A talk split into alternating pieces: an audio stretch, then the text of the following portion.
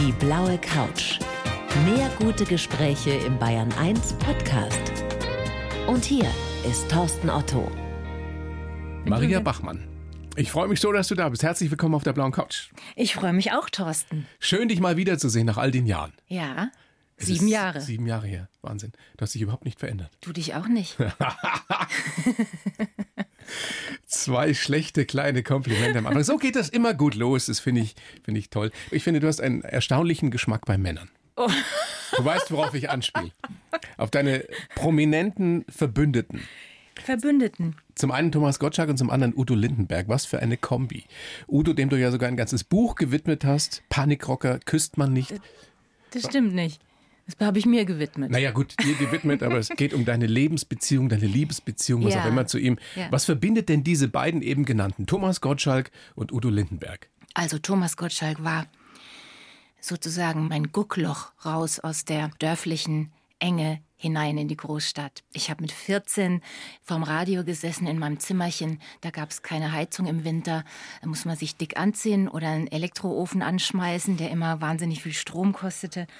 Und da habe ich dann Pop nach acht gehört. Und Also mit dem hattest du keine Liebesbeziehung, wollen wir mal festhalten. nein, nein, nein. Ja. Aber der mit seiner Stimme, der war damals 26, so aufstrebender Moderator. Der war so fröhlich und hat so klasse moderiert, dass mich das total inspiriert hat und eine Sehnsucht geschürt hat nach der großen, weiten Welt, in die ich ja auch mal wollte. Und ich bin ja tatsächlich dann später Radiomoderatorin geworden. Mhm. Bei Radio Hamburg, eine Zeit lang. Und die große weite Welt hast du ja durch Udo Lindenberg dann eben auch äh, zumindest zum großen Teil kennengelernt. Mhm. Aber nochmal die Frage, was verbindet diese beiden, die dich ja fasziniert haben auf unterschiedliche Weise? Ja, die beiden verbindet, dass sie Vorreiter sind, dass sie Vorbilder sind, Idole, äh, vor allem der Thomas Gottschalk früher. Vor allem für die Menschen, die das brauchen, also die Verbündete brauchen, die Wahlfamilie brauchen oder eben auch Menschen, die sagen, du kannst auch selbstbestimmt leben, du kannst ein tolles Leben haben, du kannst viele alte Bahnen verlassen, in die du vielleicht hineinerzogen worden bist und du merkst, es funktioniert irgendwie nicht, es ist zu eng, es ist zu sehr mit Regeln behaftet, die heute gar nicht mehr gelten. Da sind die beiden sehr große Beispiele gewesen, die einen auch auf einen anderen Lebensstil aufmerksam gemacht haben. Also sehr unterschiedliche Charaktere auf jeden Fall, aber beide haben dich natürlich sehr geprägt auf ihre Weise. Du hast dem Thomas offenbar damals einen Brief geschrieben und der hat dann sogar bei dir angerufen. Ja, Stimmt das? Ja. Also ich muss ganz kurz eine Vorgeschichte erzählen. Ich war unglücklich in der Zeit mit 14. Ich habe gemerkt, bei uns in der Familie, wie auch in vielen anderen Familien, war immer so ein Schweigen, kein Miteinander. Ich hatte alles, aber irgendwie fehlte so die Lebensfreude. Und erst viel später habe ich herausgefunden, dass eben das auch mit den Eltern zu tun hat und deren Vorfahren und deren Kriegserlebnisse und so weiter. Es herrschte bei uns eher immer so eine Betrübtheit So eine Schwere. eine Schwere, ja, so eine Nachkriegsschwere. Und er hatte eben diese Leichtigkeit. Und dann habe ich in meiner Not ihm geschrieben und ihm erzählt, wie es mir geht. Und ich glaube, er hat sich Sorgen gemacht. Denn ich weiß noch genau, es war am Busenbetag, wir hatten schulfrei. Ich hatte einen selbstgestrickten Pulli in gelben von meiner Mutter an. Das Telefon klingelte. Meine Mutter ging ran. Telefon hatten wir erst neu. Ja, wenn, wenn, wenn das klingelte, dachten wir immer, oh Gott, wer hat unsere Nummer? Wer, wer will was von uns? Wer könnte das sein? Also große Aufregung. Wir sprechen über 1979. 79, genau. Grünes Telefon mit Wahl Natürlich. Wählscheibe. Hatten wir auch. Ja, und auch im Flur war es kalt und da ist jemand für dich. Und dann sagte er, ja, hallo Maria, hier ist der Tommy. Und ich dachte, ich fall tot um. Also wenn das möglich war, dass jemand aus der großen, weiten Welt, aus München, ich komme aus Unterfranken, aus einem kleinen, beschaulichen, schönen Dorf, mich anruft und mich ernst nimmt, ja, stehen mir doch alle Türen offen. Stimmt es, dass deine Mama danach gesagt hat, Kind, was willst du denn von dem, der ist doch schon verheiratet? Ja. Sie dachte, ich war 14. naja, es war einfach damals verpönt, äh, mit irgendwelchen Männern oder äh, sonst wie irgendwie zu tun zu haben. Ich war ja eigentlich ein braves Mädchen mit einer großen Sehnsucht nach Leben und auch Du wolltest Abenteuer. raus, ich eben in die wollte große, raus, weite Welt, ja. In die große, weite Welt. Bei uns gegenüber vom Haus war der Main und da war der Steinbruch und der stand dann immer wie so eine Mauer vorm Fenster. Und Thomas war für dich, du hast es ja gerade schon so schön gesagt, also das Fenster in diese große weite Welt. Ja. Durch sein Gequatsche im Radio. Durch sein Gequatsche. Ich kann mich sogar noch an einzelne Moderationen erinnern. Ich hab, er, hat einmal moderiert, er hat einmal moderiert. Flash on the Pen, Hey St. Peter. Und wir haben noch mehr Lieder. Nummer eins, Tim Curry, I Do the Rock. Und dann, ich habe es aufgenommen, mit dem Mikrofon hingehalten, Elektroofen ausgeschaltet und dann habe ich alles aufgenommen. Was für schöne Geschichten, Maria. Äh, über Udo sagst du, also Udo Lindenberg, der ist bis heute mein Seelengefährte. Ja. Den hast du kennengelernt bei einem Konzert. Mhm. Da warst du 20, glaube ich. Ja, 20. Ich höre diese Geschichten ja immer mal wieder, dass Menschen auf Konzerten die Stars kennenlernen. Ja. Wie geht denn sowas? Eigentlich geht es nicht. Also ich, Eben. ich eigentlich geht es nicht. Ich war so fasziniert. Es war eigentlich mein erstes Rockkonzert und auch nur, weil eine Krankenschwesterkollegin Schicht hatte und nicht hin konnte. Und als ich das gesehen habe, war ich so fasziniert eben gerade von dieser Angstlosigkeit, dieser äh, überzeugten Rebellion, diese von Udo. Von Udo, ja, und seiner Band. Der hat ja damals schon so Revues gemacht, ja, mit Federboas und und und und Leute, die dann als Bischof verkleidet und Nonnen und also alles, was eigentlich verboten war, hat er thematisiert. Und die Freundin und ich, wir sind dann noch mal zu dem Bandbus gegangen. Da standen alle, haben da gewartet, bis die Band einsteigt. Und tatsächlich hat er mich da hinten unter einem Baum gesehen und mich zu sich hinrufen lassen. Du hast gar nichts gemacht? ich nichts gemacht. Er hat, er, nee, nee. rufen lassen. Ja, er hat mich angeschaut und ich dachte, der schaut irgendwo hin. Und dann kam ein Bodyguard, der hieß Shadow, und er sagte, du sollst mal zum Meister. ich brech zusammen. Ja, ich brech es ist wirklich so passiert. Es ist wirklich so passiert. Was denkst du, wenn du dieses Mädchen von damals vor Augen hast? Da denke ich, dass sie es genau richtig gemacht hat. Echt? Ist das nicht ein bisschen peinlich auch aus heutiger Sicht? Nein. Du sollst nein. mal zum Meister? Nein. Gut, Emanzipation und so weiter wollen wir jetzt nicht drüber reden. Aber man muss einfach bedenken, wo ich damals hergekommen bin. Diese Sehnsucht nach einem anderen Leben. Ich wollte ja damals schon Schauspielerin Klar, werden. Das hat der Udo eben verkörpert. Das hat er verkörpert. Und du bist dann zum Meister gegangen, ich natürlich? Bin, ich bin hinge getragen worden über die Menge. Es hat geregnet, über Regenschirme. Und dann stand ich vor ihm und ich bin ein wenig erschrocken und dachte, was ist das denn jetzt und so. Meine Freundin kam auch mit und er wollte sich unterhalten und hat gefragt, wie mir die Show gefallen hat. Und ich war natürlich erstmal so, oh, oh, oh, ne, vorsichtig. Aber ich hatte das Gefühl, da gibt's was für mich, was wichtig ist für mein Leben etwas Tollkühnes, etwas Mutiges, etwas anderes als das, was ich kannte. Wir stellen uns jetzt vor, die Reihenfolge danach war wie folgt. Schoß, Hotel, Bett. Ja, und? War so? Das sage ich nicht. Kannst du im Buch nachlesen. Ja, eben. Panikrocker, Panikrocker küsst man nicht. Also ich muss dazu sagen, das ist eine aktualisierte Neuauflage. Das habe ich nicht erst jetzt geschrieben, sondern ich vor weiß. 28 Jahren. Ja. Also ich stelle mir das so vor. Du kannst ja meine Fantasie, kannst du ja mal äh, vielleicht noch ein bisschen, bisschen ich... anregen durch deine Ausführungen. Also es wurde eine Affäre. Ihr wart in gewisser Weise zusammen. Es war keine ja. exklusive mhm. Affäre. Du sagst aber bis heute, er ist mein Seelengefährte. Ja. ja. Was heißt das denn? Weil er eigentlich so der Einzige war, der wirklich an mich geglaubt hat. Er hat damals schon gesagt, mach dein Ding. Schauspielerin? Ja, dann mach das doch einfach. Ja, man muss frech sein, man muss es machen. Ich bin auch Trommler geworden, war nicht auf einer Trommelschule. Und wenn du das dann so vorgelebt bekommst, dann, ja, macht es was mit dir. Also es hat mir schon einen Rückenwind gegeben. Und schön ist, dass wir halt heute noch Kontakt haben. Nach 36 Jahren. Das heißt, du kannst ihn einfach anrufen und sagen, Udo, lass uns ein bisschen quatschen. Ja. Das ist schön. Ja. Weil er ja nun wirklich ein spannender, kluger, lebenskluger Mann ist. Ja. Der ja auch ja. viel überlebt hat, muss man sagen. Ja, und die Altersweisheit geht auch an ihm nicht vorbei. Und äh, er ist sicher nicht mehr ganz so wild wie früher, aber immer noch wild genug, um viel auf die Beine zu stellen. Also das ist einer schönen Freundschaft gewichen. Und deswegen, ich habe niemals irgendetwas da bereut oder so. Ne? Also diese moralischen Dinge, wie kann man nur, das habe ich nicht. Weil ich genau weiß, wofür es gut war. Und im Grunde sage ich, man muss sich selber aus dem Weg gehen. Du warst aber nicht immer nur glücklich in dieser Nein, Beziehung. Ich habe auch ganz viel da auch gelitten, weil er natürlich ein Hansdampf in allen Gassen war und das war natürlich auch furchtbar dramatisch alles und äh, Eifersucht ohne Ende und so. Deswegen ist es ja auch schön, wenn man dann älter wird und sich verändert und reift und wächst und mit einem Augenzwinkern da zurückschauen kann. Was für eine Geschichte. Ich weiß gar nicht, hast du die das letzte Mal überhaupt schon erzählt? Das war ja alles bekannt. Nein. Oder? Nee, glaube nicht. Nee. Ähm, es ist ja auch einiges in dein Buch eingeflossen. Panikrocker küsst man nicht, aber auch in dein anderes Buch. Du bist ja unter die Autorinnen gegangen schon seit vielen Jahren. Du weißt ja gar nicht, wie gut du es hast, von einer, die ausbrach, das Leben zu lieben. Das ist deine Geschichte und das ist eine Geschichte von Befreiung, kann man sagen. Ja. Befreiung wovon? Befreiung von so einschränkenden Lebensweisen und von Prägungen, die mich klein gemacht haben und mich nicht haben das Leben leben lassen, was ich eigentlich wollte. Also äh, genau wie der Titel eigentlich heißt, du weißt ja gar nicht, wie gut du es hast. Das habe ich früher sehr oft gehört und logisch, die Eltern wussten, wovon sie reden. Es waren ja Und das haben wir ja, wir Babyboomer, genau. erst sehr spät verstanden. Genau. Dass sie es nun wirklich schwer hatten. Ja, Und ich das an uns weitergegeben ja, haben. Genau so ist es.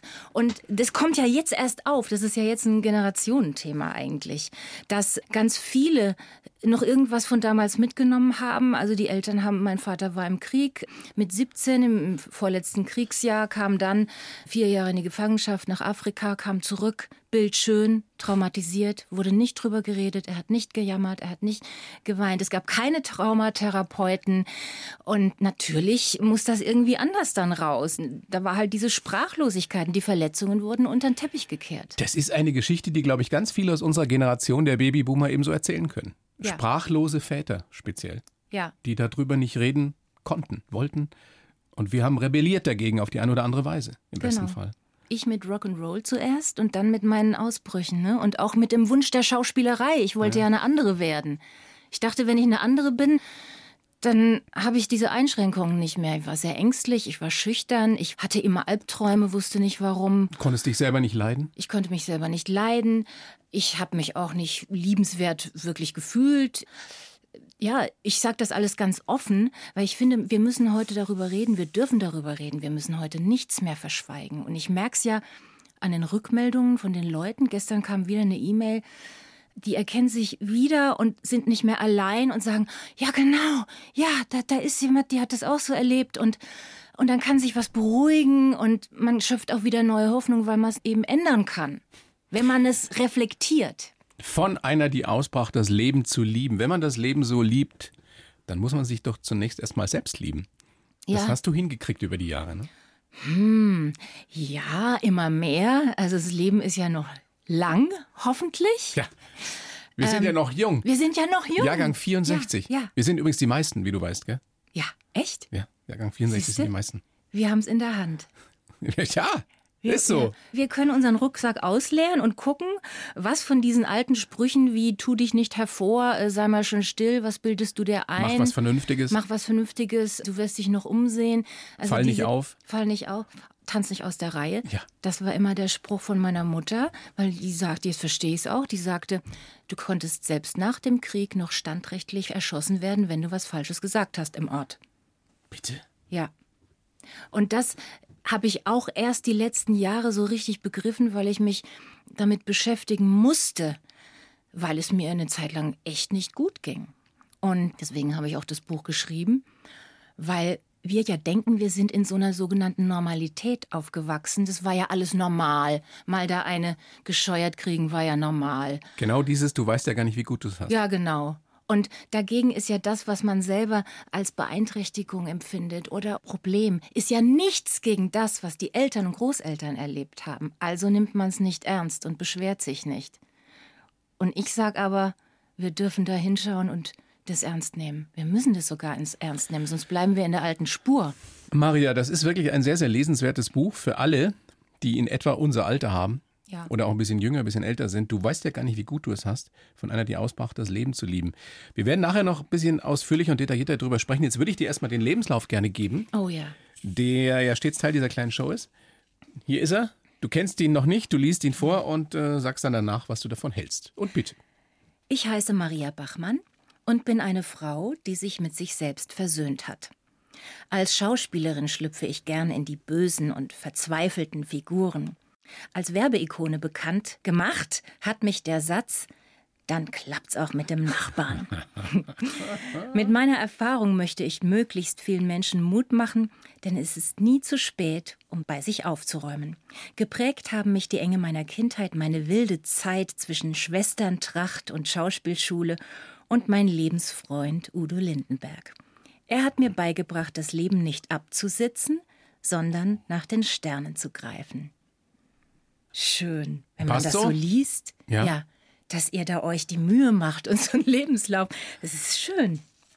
Kannst ihn gerne behalten. Den nehme gerne ich mit. mit nach Hause nehmen mhm. und aufs Klo hängen. Hänge ich aufs Klo. Oder so. Dann lass uns doch mal einiges überprüfen. Fangen wir doch mal vorne an. Ganz vorne. Du bist geboren am 30.01.64. Ja. In Miltenberg in Unterfranken. Ja. Und wir haben über diese Enge der Kindheit schon gesprochen. Wann ging das denn los, dass du es so empfunden hast? Weil als kleines Kind mag man es ja, wenn es klein ist und kuschelig ist mhm. und man raus kann. Und so war es ja sicherlich auch. Habe ich eigentlich schon früh gemerkt weiß auch nicht. Ein Kind war damals ein Kind musste still sein, ein Kind sollte nicht auffallen. Was willst denn du? Was meinst denn du? Also irgendwie habe ich immer gemerkt, dass was nicht stimmt, aber ich dachte, es liegt an mir. Dabei lag es weder an den Eltern noch an mir. Aber deine Eltern waren sehr streng, speziell der Vater. Ja, sie waren schon streng. Der war Mutter auch sehr liebenswürdig. Oblatenbäcker. Mhm. Und Feiertag war dann, wenn er so die Reste mit nach Hause gebracht hat. Stimmt das? Ja, die hat er so während der Woche dann in einem Sack mitgebracht. Und es gab ja diese dunklen Oplaten, so dicke. Hostien wurden ja, ja. daraus gemacht. Und dann noch diese Lebkuchenoblaten, die ganz dünn, also die dünnen wurden auch für die Hostien verwendet. Aber die dicken, die schmeckten so ein bisschen herber. Und die weißen, die schmeckten nach gar nichts. Und die legte ich dann auf den Ölofen. Und dann wurden die praktisch geröstet. Und wenn man die dann aß, dann machte es so. haben da kiloweise war, Platen gegessen waren. Highlight. Ja, ja, Also streng erzogen worden. Dein Bruder hast du, äh, schilderst du auch im Buch, dass der immer wieder auch geschlagen wurde. Mhm. Du ja. auch? Na, ich eher nicht, aber ich habe dann immer mitgelitten, wenn mein Bruder, wenn der sie gekriegt hat. Also da gab es dann schon mal stand ich daneben, gab es eine Pfütze auf dem Boden. Ja. Warum hast du heute Verständnis dafür? Also nicht dafür, dass er geschlagen wurde, aber für diese Strenge und für diese Enge, die wir ja schon angesprochen haben. Ja, eben weil er gar nicht anders konnte, weil er, eigentlich tut er mir leid. Dein weil, Vater? Der Vater, ja, weil er nie, er wusste nicht, wie man, wie man das richtig macht. Er hat es so gemacht, wie er dachte, dass man es machen muss. Selber streng Ja, nun, also ich spiele jetzt mal Advocatus ja. Diaboli. Ist das eine Entschuldigung? Dann würden Nein. wir immer noch in Höhlen sitzen. Ne? Nein. Ne? Wenn man es immer so gemacht hätte und weiter so gemacht hätte. Es ist hätte. keine Entschuldigung. Überhaupt nicht. Ich finde es furchtbar. Und ich habe nur aus meiner heutigen Sicht, wo ich vieles verstanden und verarbeitet habe, ein Verständnis für ihn, dass ich ihn nicht anklage oder so, weil das bringt mir heute auch nichts mehr. Also ich habe den Eindruck, er hätte selber auch Unterstützung und Hilfe gebraucht und die hat er nicht bekommen. Natürlich ist Gewalt furchtbar. Ich finde es schrecklich. Und ich war auch sehr, sehr lange wütend. Und die Wut war auch wichtig. Die kann man ja auch in was Positives umsetzen. Ja, ja. Du bist ausgebrochen aus dieser Enge, aus dieser Miefigkeit damals in Unterfranken. Du hast Realschule gemacht, dann hast du Arzthelferin gelernt und dann auf Krankenschwester umgeschult. Aber das war dir auch wieder nicht genug, ne? Ja, das war nur Warum? so. Das war die Vorstufe. Also für mich war ja schon die Arzthelferin eine Mutprobe damals. Ich war ja eigentlich. Ähm, also wenn das Telefon klingelte und ich musste rangehen, habe ich Schweißausbrüche gekriegt vor lauter Nervosität. Weil du so schüchtern warst? Ja, weil ich so schüchtern war. Und äh, die Arzthelferin, die war im Grunde schon so erstmal so raus ins Leben, ja. Und dann mit den Patienten in der Urologie, das war ja auch nicht ohne. Also nichts Menschliches ist mir fremd inzwischen. Und dann habe ich aber gemerkt, so, und jetzt muss es aber weitergehen. Jetzt muss, was willst du eigentlich wirklich? Und das war dann die Schauspielerei. Wusstest du das schon, bevor du Udo kennengelernt hast auf diesem Konzert? Ja. Damals 84? Das wusste ich schon mit 16. Da habe ich Ballettunterricht genommen, habe mir im Katalog Ballettschläppchen bestellt. Meine Mutter sagte, du bist größenwahnsinnig und hab mal schon so ein bisschen Haltung geübt bei der Frau Eckert und die war früher nämlich Schauspielerin und die hat mir vorgemacht, wie man sich über eine Hochzeitstorte freut. Und das habe ich zu Hause dann geübt mit O's und A's und so mit 15. Was haben denn deine Eltern, speziell die Mama, gesagt zu deinen Ambitionen, dass du Schauspielerin werden wolltest? Das war ja wahrscheinlich ganz weit weg. Ja, sie hat gesagt, du bist größenwahnsinnig, wir sind dir nicht gut genug, das Kind ist nicht zufrieden, das Kind will hoch hinaus. Sie konnte diesen Wunsch nach Verwandlung und ähm, Ausprobieren und in Rollen schlüpfen nicht nachvollziehen aus ihrer Situation heraus. Hat sie das irgendwann noch verstanden? Sie ist ja erst vor ein paar Jahren gestorben. Also hat Ja. sie deine Erfolge noch mitbekommen? Ja. Ist sie stolz gewesen auf dich? Hat sie dir das gesagt? Ja, ja. Ja, es gab mehrere Gespräche, ganz tolle Gespräche, für die ich echt dankbar bin, wo wir uns ausgetauscht haben, wo sie auch gesagt hat, ich glaube, wir haben bei dir was falsch gemacht. Und dann habe ich gesagt, Mama, du, es hätte zwar anders laufen können, aber du hast es immer so gut gemacht, wie du konntest. Mehr ging nicht. Du hast doch selber nichts bekommen. Und dann sagte sie, ja, wir haben nur gearbeitet und und so über sich nachdenken, das hat man früher nicht gemacht, so wie man das heute macht. Und es war bei einem Spaziergang und dann sagte sie noch zum Abschluss, der Hitler, das Arschloch, der hat uns alle kaputt gemacht. Und sie ist tatsächlich noch mal in ihren letzten Lebensjahren so aufgeblüht und hat sich ihre eigenen Wünsche erfüllt. Sie hat angefangen, ganz viel zu lesen und hatte Zeit für diese Dinge, hatte auf einmal eine Freundin. Früher durfte man ja neben dem Ehemann keine Freundin haben. Und nun hatte sie eine Freundin, die immer kam. Schön, wie du über sie sprichst. Ja, ich liebe Offensichtlich sie. wirklich versöhnt. Ja, beide, ja. Lass uns darüber sprechen, wie das damals war, als du noch eine wütende, neugierige junge Frau auf der Suche warst. Du bist mit 20 dann, bist du abgehauen. Ne? Also Ja, Krankenschwester aufgegeben, in die Großstadt nach Hamburg gegangen. ja. ja. Wusstest du, was du da machen wolltest? Nein. Hattest du einen Plan? Ich hatte keinen Plan. Schauspielerin werden. Ja, Schauspielerin halt, ne? Also ich hatte auch keine Ahnung von Literatur, äh, weil bei uns zu Hause wurde eher gebetet und in die Kirche gegangen und das war's. Oh, Und in der Schule habe ich noch gesungen im Kirchenchor. Aber dann musste ich mir ja erstmal so Vorsprechrollen suchen und die habe ich halt dann so gemacht, so gut ich konnte und bin dann überall hingetingelt. Nach Essen, Frankfurt, Hannover, Bochum. Ja. Wie in diesem großartigen Film Kleine Haie. Ja, ja, schon, genau so. So hast du es gemacht. Ja, genau so. Stand dann Immer wieder eine Aufnahmeprüfung einer ja, Schauspielschule. genau. Und einmal hieß es, ähm, also das wird nichts, du hast ja überhaupt keine Ausstrahlung. Und als ich das hörte, war ich so wütend, dass ich gedacht habe, so und jetzt erst recht, ich werde es euch allen noch zeigen. Und das hast du ja auch getan. Ja. Du hast ja wirklich äh, viel erreicht als Schauspielerin. Oh, In L.A. hast du auch mal Unterricht genommen. Ne? Oh, das war eigentlich das Beste, weil Los ähm, Angeles. Los Angeles, ja, das war das Beste. Filmacting gab's damals nicht. Wir sind da, oh, ich bin da hingefahren, das war spannend, alles auf Englisch. Auf Englisch lässt sich's viel besser schauspielern. Die Sprache hat viel mehr Melodie, man, die ist viel mehr mit einem selbst verbunden als dieses kantige Deutsch. Wir sind dann auf dem Freeway zu unseren Lehrern gefahren und es war Wahnsinn. Also da ging's wirklich um Filmacting. Und das gab's zu unserer Zeit in Deutschland überhaupt noch nicht. Nur Theater.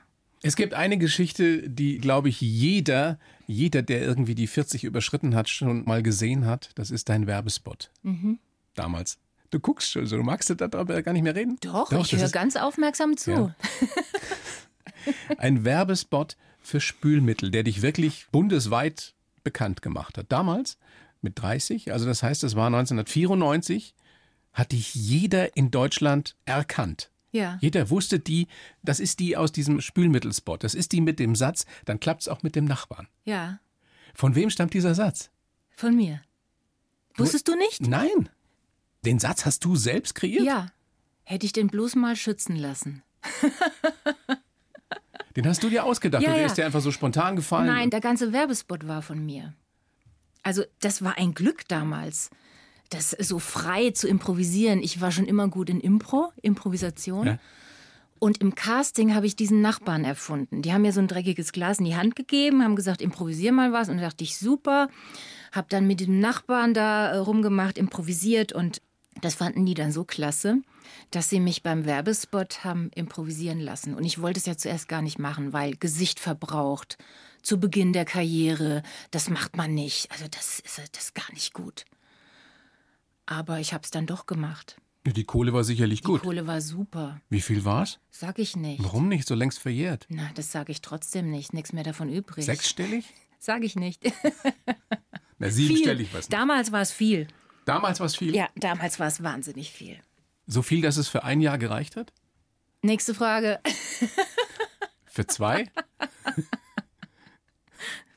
Was hast du dir davon geleistet? Ich habe es leider falsch angelegt und dann blieb davon nicht mehr viel übrig.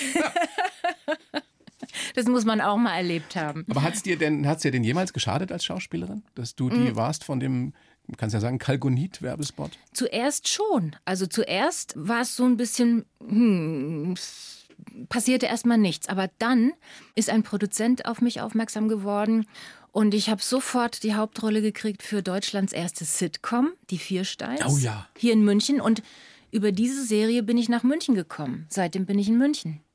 Seit Siehst 95. du, weiß man im Nachhinein erst wieder, wofür es gut war. Und vorher haben die So alle es. abgeraten. Ja, Und gesagt, komm, mach doch nicht diesen Werbespot, dann ja, bist ja, du klar. verbrannt. Ja. Und dann ging es eigentlich so weiter. Aber jetzt auch nicht schlagartig. Ja, Also Adelheid und ihre Mörder würde mir sofort einfallen. ja, war ganz toll. Wow. Also das war ganz toll. Ja, mit Evelyn Hamann. Auf Hessisch. Wie hast du die in Erinnerung? Straight. Ja? Ja. Schon.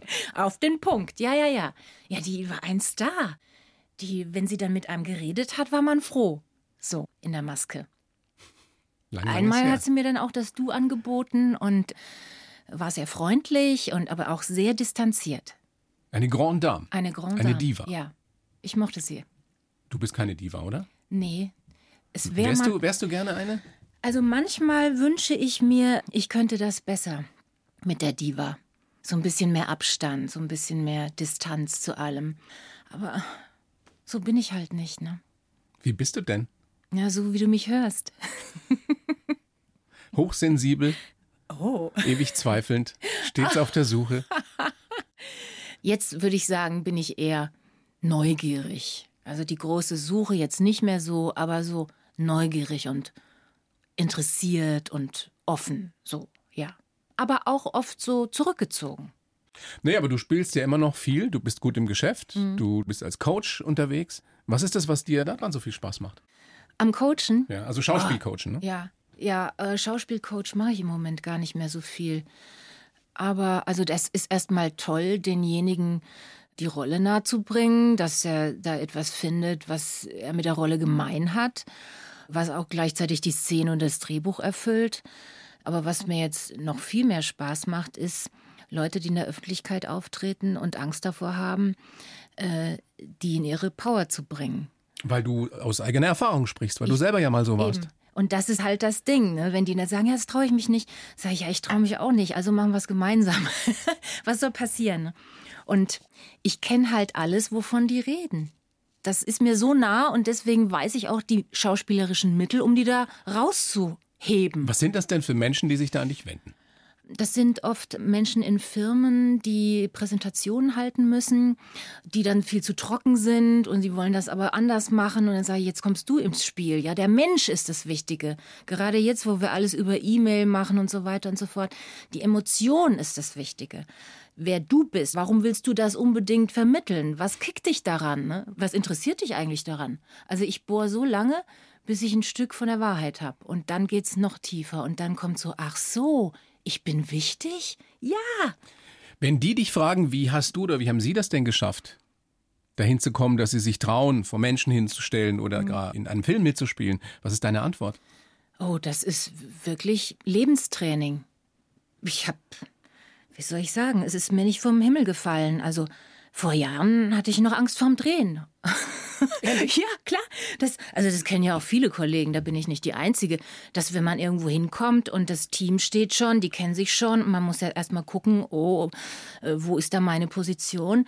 Man muss selbstbewusst auftreten und vor allem bei sich bleiben und nicht mit jedem schön tun und dann am Schluss nicht mehr wissen, wie die Rolle geht. Also, ich habe mir das erarbeitet. Und es kann jeder. Also letztendlich ist es ja oder läuft es ja darauf hinaus, es ist nie zu spät, bei sich aufzuräumen. Ja. Viele neigen ja dazu äh, zu sagen, jetzt bin ich schon 40 oder 45 oder gar 50, jetzt brauche ich doch auch nichts Neues mehr lernen. Und jetzt brauche ich doch gar nicht mehr anfangen, irgendwie in meiner Kindheit aufzuräumen. Was antwortest du dann? Ja, schade. Weil was soll man denn den Rest des Lebens dann noch machen? Also ist ja langweilig. verlorene Zeit. Es, wär, es ist schade, weil Also ich merke, je älter ich werde, umso schöner wird mein Leben. Ist so. Was soll ich sagen? Also es ist, ähm, ich merke jetzt, dass es mir egal ist, was andere Leute von mir denken oder was sie über mich äh, und Udo denken, dass ich damals in den Bandbus eingestiegen bin. Ich wusste, warum ich das gemacht habe. Es ist äh, eine tolle Geschichte. Ähm, es ist wichtig, dass man das macht, von dem man meint, dass es richtig ist und sich davon niemandem einschränken lässt und auf die innere Stimme hört. Und das, das muss man auch erst mal lernen, wer das ist, ne? die innere Stimme. Was ist denn das? So ein geflügeltes Wort, aber was ist denn das eigentlich wirklich? Vielleicht kommt da ja gar nichts. Man naja, muss hingucken. Bei, bei dem einen oder der anderen kommt wahrscheinlich wirklich nichts. Ja. Wenn man in sich hineinhorcht, dann findet man auch nicht mehr raus manchmal. Nochmal diese Geschichte, ähm, dass dir wirklich egal ist, was andere von dir denken. Hm. Vor ein paar Jahren, als es dir mal nicht so gut ging, hm. hast du bei einem Bäcker gearbeitet. Ja. Eine Zeit lang. Ja. Und da kamen auch schon wieder die Bedenkenträger, die gesagt haben, das kannst du doch nicht machen, wenn die Leute dich erkennen und so. Ja, was machst du, wenn dich jemand erkennt? Und es war dir wirklich egal.